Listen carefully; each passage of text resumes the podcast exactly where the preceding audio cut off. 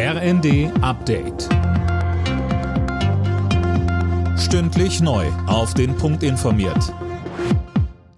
Ich bin Gisa Weber. Guten Abend.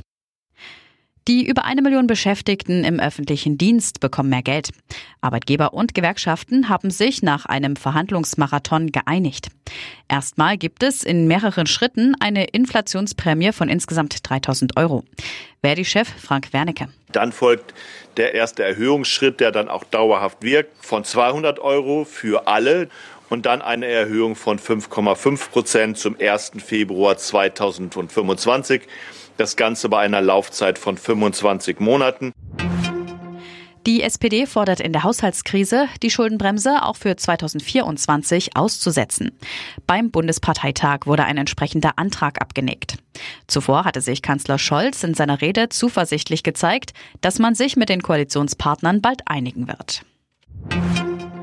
Der Einsatz künstlicher Intelligenz wird in der EU künftig streng reguliert. Darauf haben sich die Mitgliedsländer und das Europaparlament geeinigt. Unter anderem müssen Texte, Bilder und Töne, die mit KI erzeugt wurden, klar gekennzeichnet werden. Weitgehend verboten werden KI-Anwendungen wie eine automatische Gesichtserkennung. Dem Gesetz müssen jetzt noch Parlament und Mitgliedsländer offiziell zustimmen.